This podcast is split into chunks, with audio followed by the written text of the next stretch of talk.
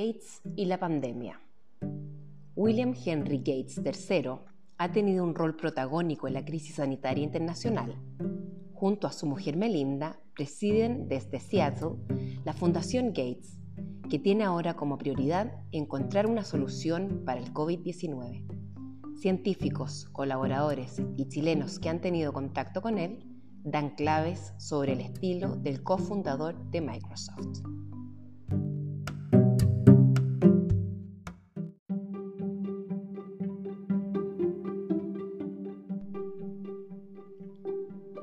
9.10 de la noche del sábado 18 de abril cuando Bill Gates y su mujer Melinda aparecieron en escena. En el recital televisado One World Together at Home, organizado por Lady Gaga y que tuvo en cartelera a los Rolling Stones, Paul McCartney y Elton John, intervinieron pocos representantes de la política estadounidense. Solo estuvieron Laura Bush y Michelle Obama. También lo hicieron los Gates. Desde un enlace grabado en su casa en Seattle, Washington, hicieron un llamado para que los gobiernos apoyaran al personal de salud de sus países. Tomando las decisiones correctas, se pueden salvar vidas, expresó Melinda Gates. Más allá de la anécdota, lo concreto es que el cofundador de Microsoft ha sido uno de los protagonistas de la crisis sanitaria arrastrada por el coronavirus. Ha estado en televisión, en páginas editoriales y en foros, haciendo llamados a permanecer en casa, a que se hagan pruebas más generalizadas y a desarrollar una vacuna. También ha sido crítico de las políticas del presidente Donald Trump y el manejo que ha hecho la Casa Blanca. Estados Unidos perdió la oportunidad de aventajar al nuevo coronavirus, escribió en una columna de opinión en The Washington Post el 31 de marzo.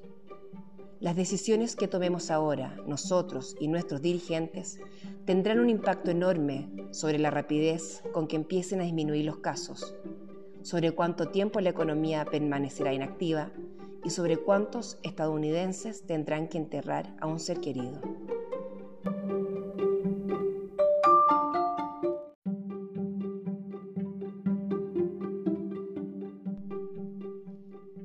Figura y visibilidad van en alza, más aún desde que el martes 14 de abril Trump anunciara que Estados Unidos, el mayor financiador de la Organización Mundial de la Salud, retiraba sus aportes a la entidad. Un día después, la Fundación Bill y Melinda Gates, el segundo contribuyente más grande de la OMS, informó que aumentaría su colaboración a la batalla contra la epidemia hasta los 250 millones de dólares, que se sumaban a los 100 millones a los que se había comprometido con anterioridad para reducir la velocidad de la propagación de la enfermedad. El editor jefe de la revista Wired y ex editor de The New Yorker, Nicholas Thompson, dice que en Estados Unidos varios ven a la Fundación Gates como un lugar para la ciencia inteligente, la resolución dedicada de problemas y una verdadera pasión por ayudar a resolver los problemas más grandes de la humanidad. Y no hay duda de que Gates ha pasado más tiempo estudiando temas de salud pública que nuestro presidente. El doctor en biología celular de la Universidad de California, Sebastián Bernales, fundador del laboratorio American Biotech y Praxis Biotech, que envía en San Francisco dedicado a la investigación desde el 2013, coincide ha jugado un rol clave en esta pandemia. Y esto va más allá de la filantropía. Trump ha sido muy cuestionado en esta crisis. Y hay sectores donde los norteamericanos, especialmente en la comunidad médica y científica, ya ni lo escuchan. Y a quien sí le ponen atención en cuanto a temas de salud pública es a Bill Gates. Ha sido el líder natural que necesitamos.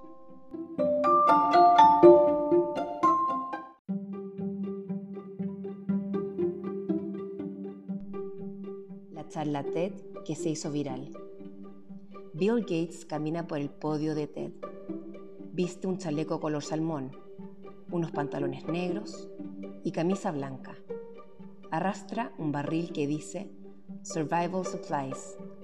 Es abril del 2015. Saluda y empieza a hablar. Cuando yo era niño, el desastre más temido era una guerra nuclear. Por eso, uno tenía un recipiente como este guardado en el sótano. Hoy, la mayor amenaza se parece a esto y apunta a una imagen de un microbio proyectado. Si algo ha de matar a más de 10 millones de personas en la próxima década, será un virus muy infeccioso. No estamos listos para la próxima epidemia. La charla duró 8 minutos, suficiente para que cinco años después el video se volviera viral. Acumula más de 25 millones de visitas en YouTube. Esa premonición estos últimos días ha sido causa de debate.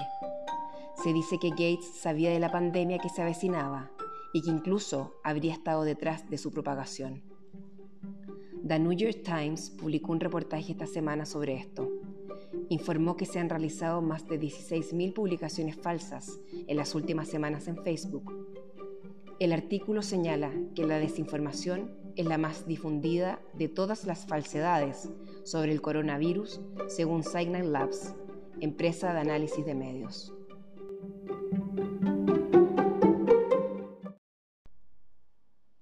En una de sus últimas entrevistas, ocurrida el 2 de abril en The Daily Social Distancing Show, conducido por Trevor Noah, trata este asunto. El animador le señala a Gates, voy a partir con la pregunta que cualquiera quisiera hacer en este momento. ¿Ese TED trataba de este virus o era de uno hipotético que se avecinaba? Gates desde su casa le responde, yo no sabía que lo que vendría sería este coronavirus, ni tampoco que ocurriría a fines del 2019. Lo que dije fue para alertar a los gobiernos a hacer investigaciones, para poder responder rápidamente en caso de, que ocurriera algún tipo de virus respiratorio y mantener los casos muy bajos. Lamentablemente no se hizo nada de eso.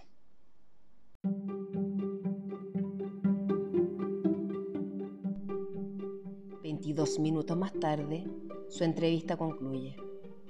Ahora, cuando acabe todo esto que afectó al mundo entero, sí estaremos preparados.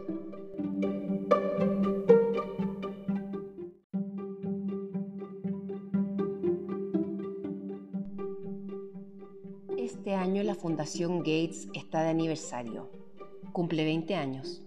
Sin embargo, Bill y Melinda Gates han dicho a su equipo que no es tiempo de celebraciones.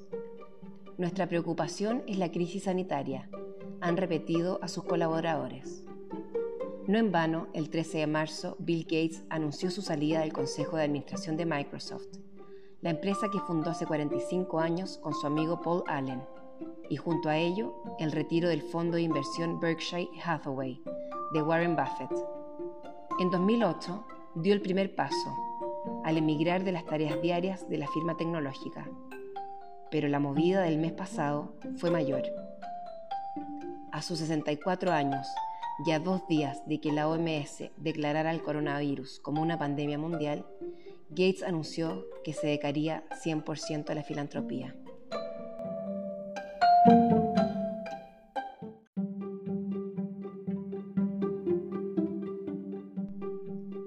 Hoy, la entidad de Bill y Melinda es considerada por Forbes como la organización sin fines de lucro más importante del mundo. Tiene un fondo de 46.800 millones de dólares para repartir en tareas benéficas en 138 países. Su origen se remonta a 1994, cuando creó la Fundación William H. Gates. Cinco años más tarde, su mujer decidió participar activamente, por lo que la ONG fue renombrada como Fundación Bill y Melinda Gates. Ambos la presiden y dedican su trabajo a la salud y educación en zonas desprotegidas. En ella, además participan Warren Buffett y la codirige el padre de Gates, William H. Gates. Desde la fundación cuentan que ahí trabajan 1.489 personas y su oficina central está en Seattle, Washington, la misma ciudad donde vive y donde nació Gates, en octubre de 1955. Una investigadora de la firma, que prefiere mantener su nombre en reserva, explica a Capital cómo es el teje-maneje de la organización. La gran parte de los empleados son científicos. El core de la organización es mejorar la salud y la calidad de vida en países de escasos recursos. Y uno de sus principales focos ha sido en enfermedades infecciosas. Es por eso que ha tenido tanto protagonismo en la crisis actual.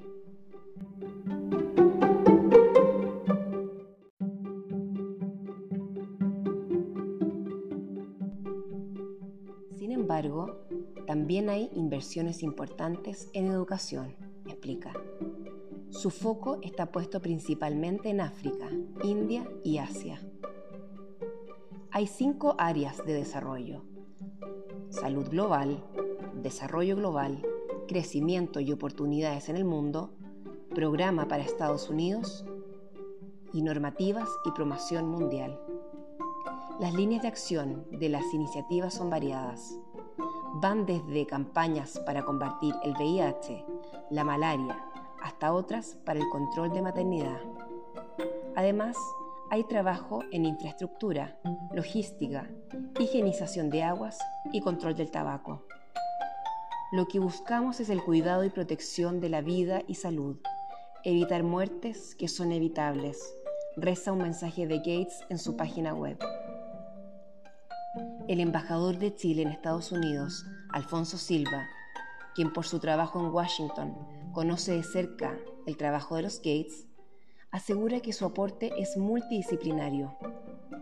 En África hay proyectos de cuidado de la mujer durante el parto y mejora de servicios esenciales como el agua. También han desarrollado mecanismos para mejorar la producción de electricidad en áreas remotas, en las que trabajan sobre la base de captación solar, explica.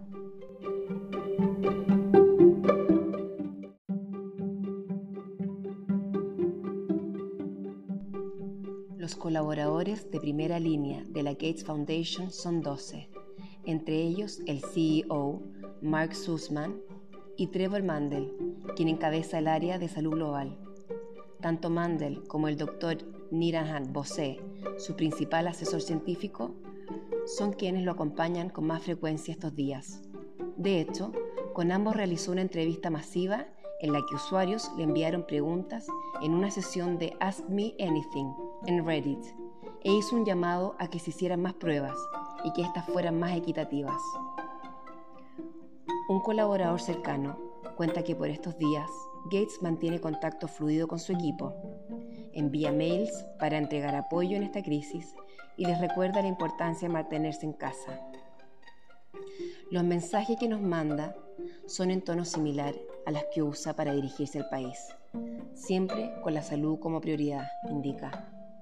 Según cuenta este ejecutivo, Gates se reúne con la organización completa una vez al año, en encuentros donde se establecen los principales lineamientos de la fundación. No lo vemos mucho, lo mismo que cualquier compañía grande ve a su principal accionista, pero es una persona inspiradora y motiva tenerlo a él como guía en nuestro trabajo y el rol que cumple estos días. Por eso, trabajar aquí tiene sentido, añade. Gates estos días ha tenido figuración en los medios de comunicación y además su organización creó el newsletter Optimist para informar sobre los avances de sus investigaciones.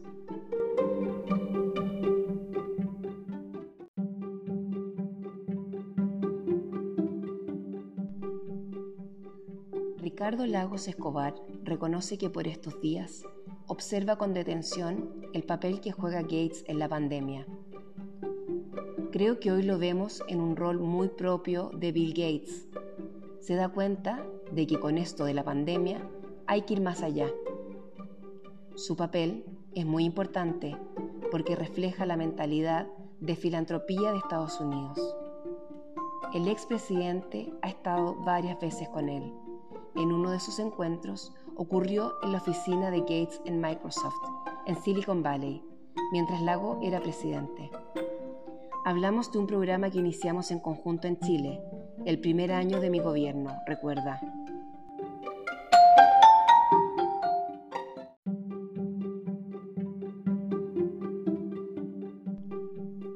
Y retoma. En esa época, yo no tenía dudas de que Internet sería el futuro. No sabíamos cómo meternos y decidimos hacerlo a través de las bibliotecas del país. Son 400 en todo Chile y cada comuna tiene al menos una. Eran palabras mayores y supimos que Gates tenía un proyecto de bibliotecas, relata. El exmandatario cuenta que su gobierno postuló al fondo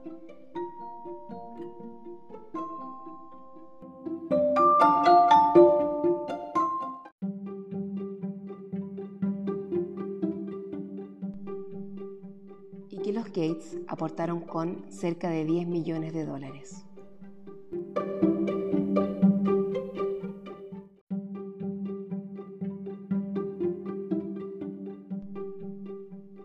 En 2013, Lagos viajó a Washington como invitado a dar una charla de su experiencia a la Fundación Gates.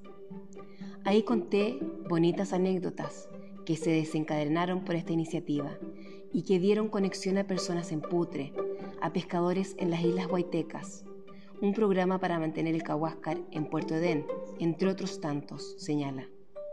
Ha sido la iniciativa de bibliotecas más exitosa de la Gates Foundation y la entidad destaca la experiencia chilena en su sitio web.